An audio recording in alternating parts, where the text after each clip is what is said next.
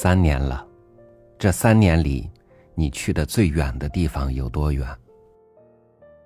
我们虽然离得很近，但是彼此都像生活在一座座孤岛上，风景看得见，却不能抵达。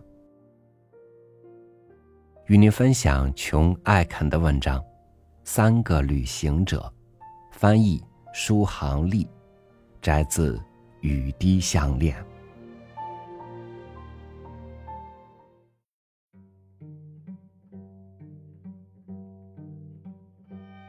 从前，就在一片大沙漠中间，有一个很小很小的火车站。车站四周是一眼望不到边的荒沙，沙漠那边是草原，草原那边是溪谷和山脉。铁路横穿过这些地区，向东西方向延伸。伸得很远很远，一直伸向茫茫的天边。这个车站叫沙漠站，站上只有一座房子，里面住了三个人：信号员史密斯先生、搬运工琼斯先生和检票员布朗先生。你也许会认为，这么小小的一个车站，用得着三个人照看吗？可是管理铁路的人知道，如果把两个人单独放到一个地方，他们准会争吵；而把三个人放在一个地方，只要其中的两个在一起，准会说第三个人的坏话，这样他们就会很快活的。这三个人是够快活的，他们没有妻子抱怨沙漠上的飞沙，也没有孩子缠着他们讲故事，或是骑在他们肩上。可他们也并不是完全快活，这是为什么呢？你看吧，每天，庞大的火车都轰隆隆的响着开过沙漠。从西开到东，从东开到西。开进车站的时候是越来越大，离去的时候是越来越小，可是从来也不会停。没有一个人愿意在沙漠下车。唉，要是我能使用一次我的信号灯，哪怕只用一会儿也好啊。史密斯先生悲伤的说：“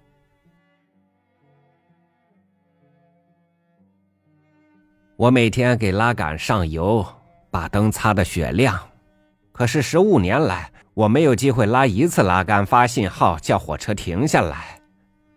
这让一个男子汉心都碎了，伤心。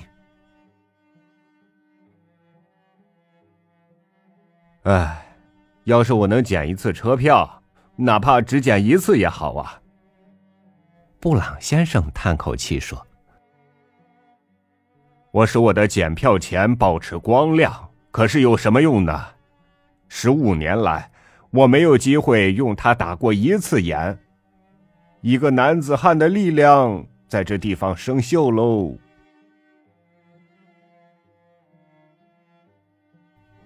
唉，要是我能帮人扛一次行李。”哪怕只扛一会儿也好啊。”琼斯先生悲叹道。“在城市的火车站，搬运工靠挣小费就能发财，可是在这个地方还能指望发财吗？哎，我每天早晨都练举重，身体强壮而又柔韧，可是十五年来，我连给人家拿一次帽盒的机会都没有。一个男子汉在这里。”碰不到好运气。除此以外，还有一件事使他们三人烦恼：每个星期天，既没有火车来，也没有火车往。他们无事可做，没地方可去，从沙漠站到下一站有一千里地。这么远的路程要花上一个星期的薪水，而且，即使你坐星期六晚上的末班车走，也来不及走完全程，去趟电影院，再在星期一早晨赶回来。所以每逢星期天，他们只是闲坐在站台上，打着呵欠，希望是星期一。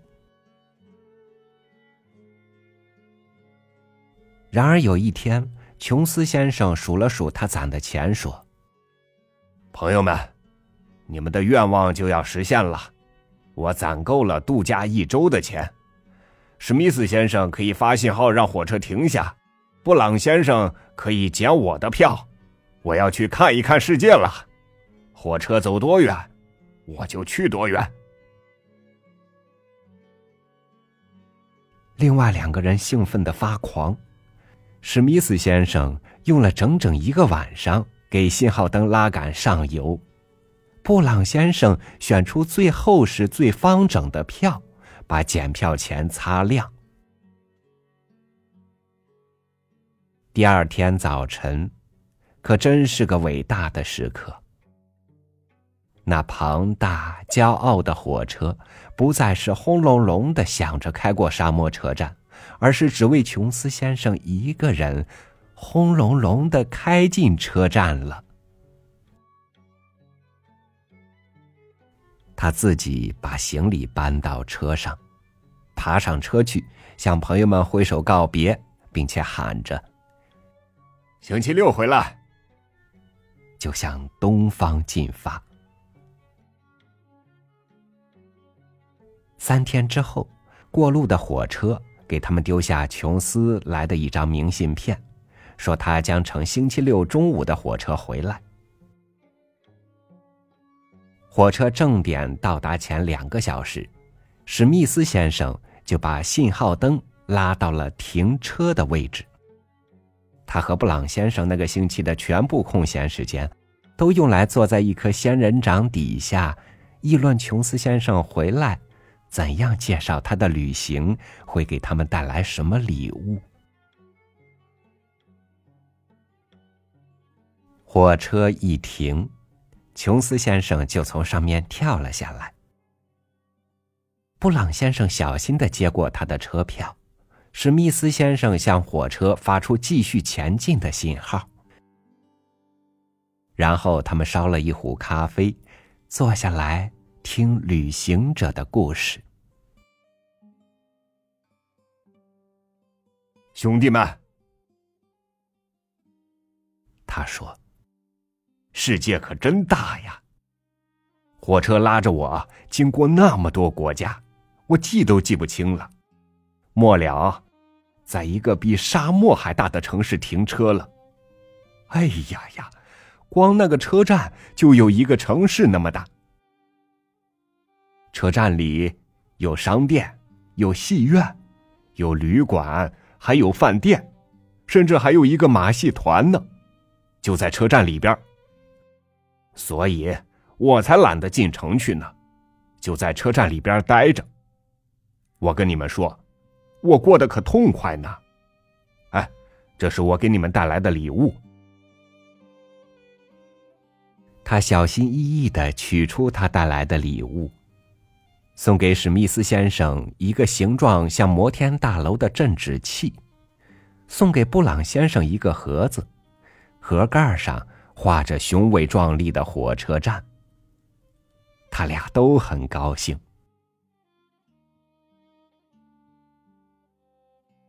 第二个星期，史密斯先生数数他的钱，说：“兄弟们，你们又交好运了。”我已经攒够了度假的钱，将要乘坐向西开的火车了。他走多远，我就去多远。但是谁来照管信号灯呢？琼斯先生提出反对意见。布朗先生来管，我已经教了他一个星期了。布朗先生又给史密斯先生选出了一张最好的票，然后赶紧跑到信号灯那儿去。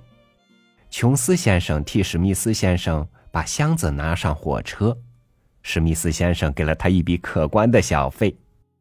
史密斯先生爬上火车，离去了。下一个星期六，他回来了，眼睛亮得像星星。火车刚一离站，他们就烧了一壶咖啡，坐下来听他的故事。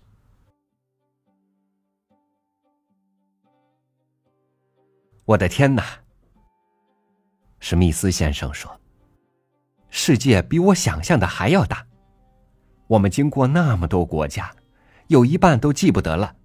可是旅行到最后，我们越过一群高高的山峰，高的像是要碰到月亮了。山上有叶子像针一样的松树，雪就像洒下来的盐。后来火车向山下冲去，我简直以为制动器坏了，我们全得掉进悬崖了。可末了。我们在海边停了下来，兄弟们，那大海可比沙漠还要大呢。哎，这是我给你们带来的。他拿给布朗先生一个烛光贝，给琼斯先生一大块闪亮的白色水晶石。他俩觉得这礼物美丽极了。接着。他们开始同布朗先生商量：“你准备到哪儿去度假呢？”史密斯先生建议：“到山上去，去上山下海。”可琼斯先生说：“不到城市去，城市要美丽迷人的多。”他们争吵起来，彼此冲着对方大喊大叫。但布朗先生是个非常沉静的人。他想了好半天，才开口说道：“嗯，我不愿乘那么久的火车，我晕车。再说，你们已经去过那些地方，告诉过我是什么样子了。我想到一个别的地方去，可是没有别的地方可去了。”他们对他说。铁道只有两个方向，不是往东就是往西。我要到北边去，布朗先生说。他打了一个小小的背包，装了些面包和干酪，带上一瓶啤酒。你怎么可能到北边去呢？用我的双脚步行去，布朗先生说。星期六一早，他就跨过铁道，步行出发了。琼斯先生和史密斯先生望着他的身影，在棕黄的沙漠上径直离去，越来越小，消失在远方。沙地上落了露水，留下他鲜明而清晰的脚印。后来太阳升上高高的天空，脚印慢慢的碎裂。散开了，就像雪在热气中融化了一样。咱们还能见到他吗？琼斯先生和史密斯先生互相询问着。但是傍晚，夕阳西下时，远处出现一个小黑点儿，越来越近。最后，他们看清了。那正是布朗先生。他的眼睛闪着光，喜笑颜开。怎么样？他们烧好一壶咖啡，坐下来喝的时候问道：“你到哪儿去了？看见了些什么？”兄弟们，布朗先生说：“我从这儿走出两个小时以后，发现了一片绿洲。”那里有新鲜的泉水，有绿色的草地，有鲜花，还有橘子和柠檬树。看，我给你们带来的礼物。他给琼斯先生一个硕大多汁的橘子，给史密斯先生一束纤细的绿叶和蓝色的鲜花。要是你星期天看到沙漠车站空无一人，那也用不着惊讶。那三个人准是步行了两个小时，正躺在清泉边的草地上，听着鸟儿唱歌呢。在车站的站牌上，“沙漠”二字底下已经加上了“去往绿洲”几个字。